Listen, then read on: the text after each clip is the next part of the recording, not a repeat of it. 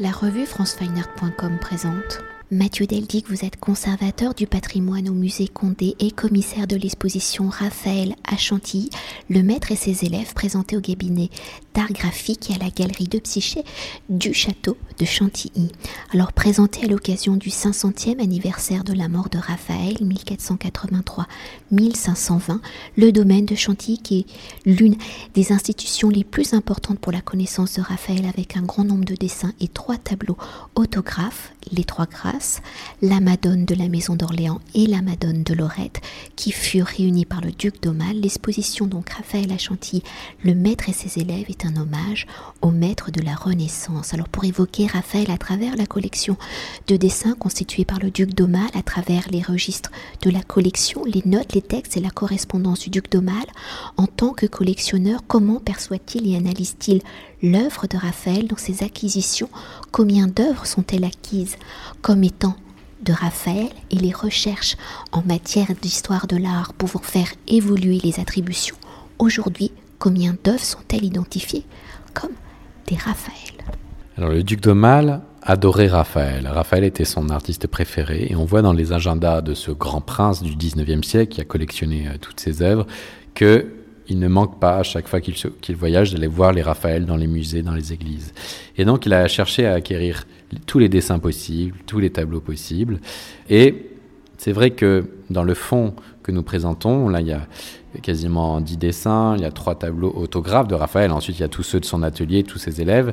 Le duc de Mal pense en avoir beaucoup plus, mais les recherches euh, en tout cas pour les dessins, ont permis d'affiner notre connaissance et de désattribuer certains dessins. Par contre, pour les tableaux, il pense en avoir deux, et finalement, il y en a trois. Euh, dans les années 1970, on a découvert que ce que le duc de Mal pensait être une copie, ce qu'il avait acheté dans une collection entière comme une copie, était l'original de Raphaël de la Madone de Lorette, ce qui a été un véritable événement.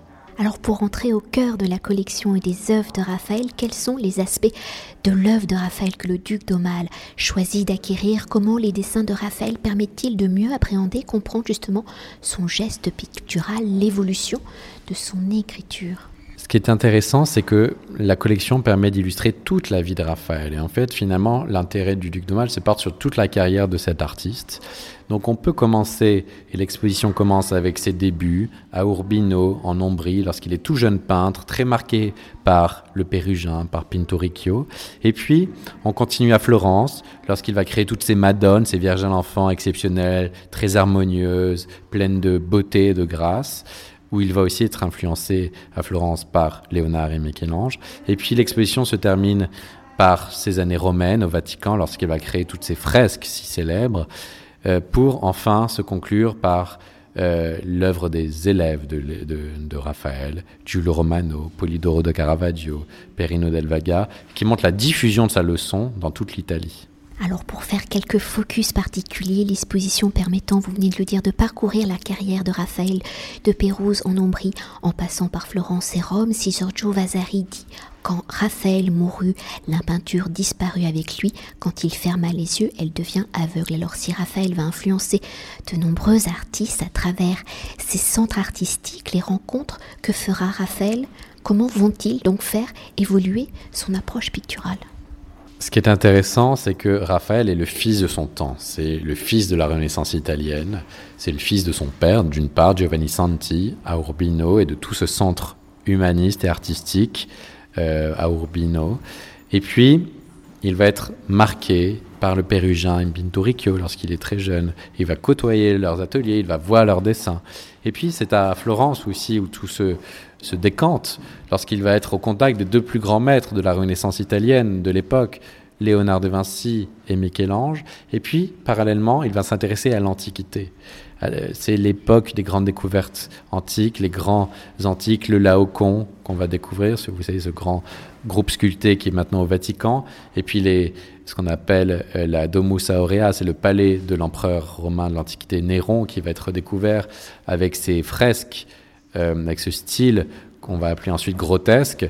Donc en fait, Raphaël va être une sorte d'éponge qui va emmagasiner tout ça, qui va euh, regarder les œuvres et les artistes qui l'entourent, mais non pas pour les citer textuellement, littéralement, mais pour crée son propre langage, son propre art, très harmonieux, quelque chose d'assez irréductible. Et c'est vrai que Vasari a raison. À sa mort, on ne fera quasiment plus rien d'aussi bien, d'aussi parfait, d'aussi harmonieux. Et il faudra inventer autre chose, et ce qu'on appelle le maniérisme.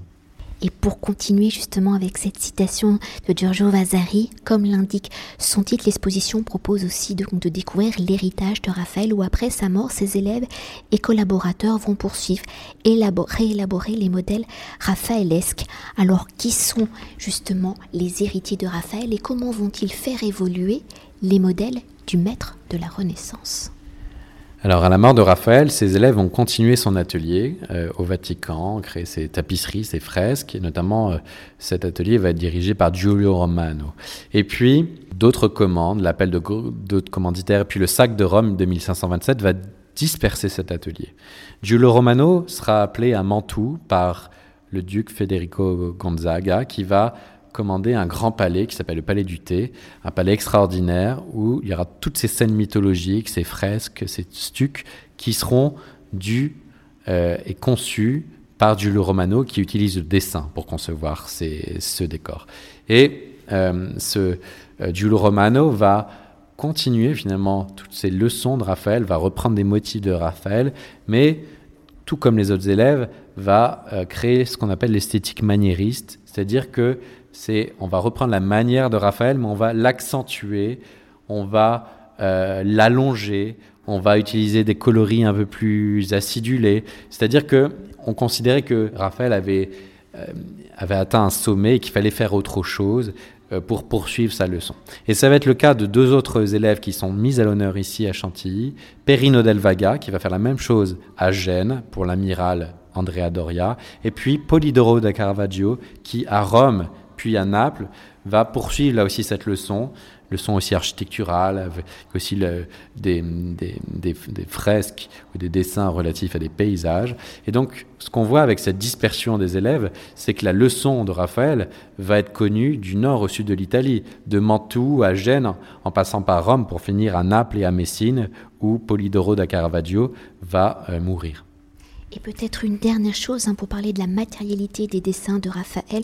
Pendant la visite avec mes collègues journalistes, vous évoquez qu'il va faire évoluer. Euh, il y aura l'encre, euh, la plume, euh, le graphite, mais surtout à la fin la sanguine. La sanguine qui va permettre de révéler un modelé différent. Oui, Raphaël va être l'un des seuls artistes à, avoir une habileté, une maîtrise aussi parfaite de toutes les, les techniques du dessin. Cela dit, on peut partager sa carrière euh, selon ses techniques et pendant certaines parties de cette carrière, il va privilégier telle ou telle technique. Et notamment à la fin de sa vie, il va davantage utiliser la sanguine, donc ce crayon rouge qui permet d'avoir euh, un modelé, une profondeur, une vie, aussi un côté très charnel, euh, assez remarquable, mais aussi d'appuyer ces contours pour les ancrer sur le sol, pour leur donner un, caractère très euh, sculptural. Et donc c'est vrai que c'est dans ces années romaines qu'il va davantage utiliser la sanguine, alors que la pierre noire ou la plume et l'encre seront davantage utilisées dans les années précédentes, précédant son, son séjour romain. Merci beaucoup. Merci à vous et je vous invite à venir à Chantilly pour découvrir tous ces chefs-d'œuvre jusqu'au 5 juillet. Cet entretien a été réalisé par franceweiner.com.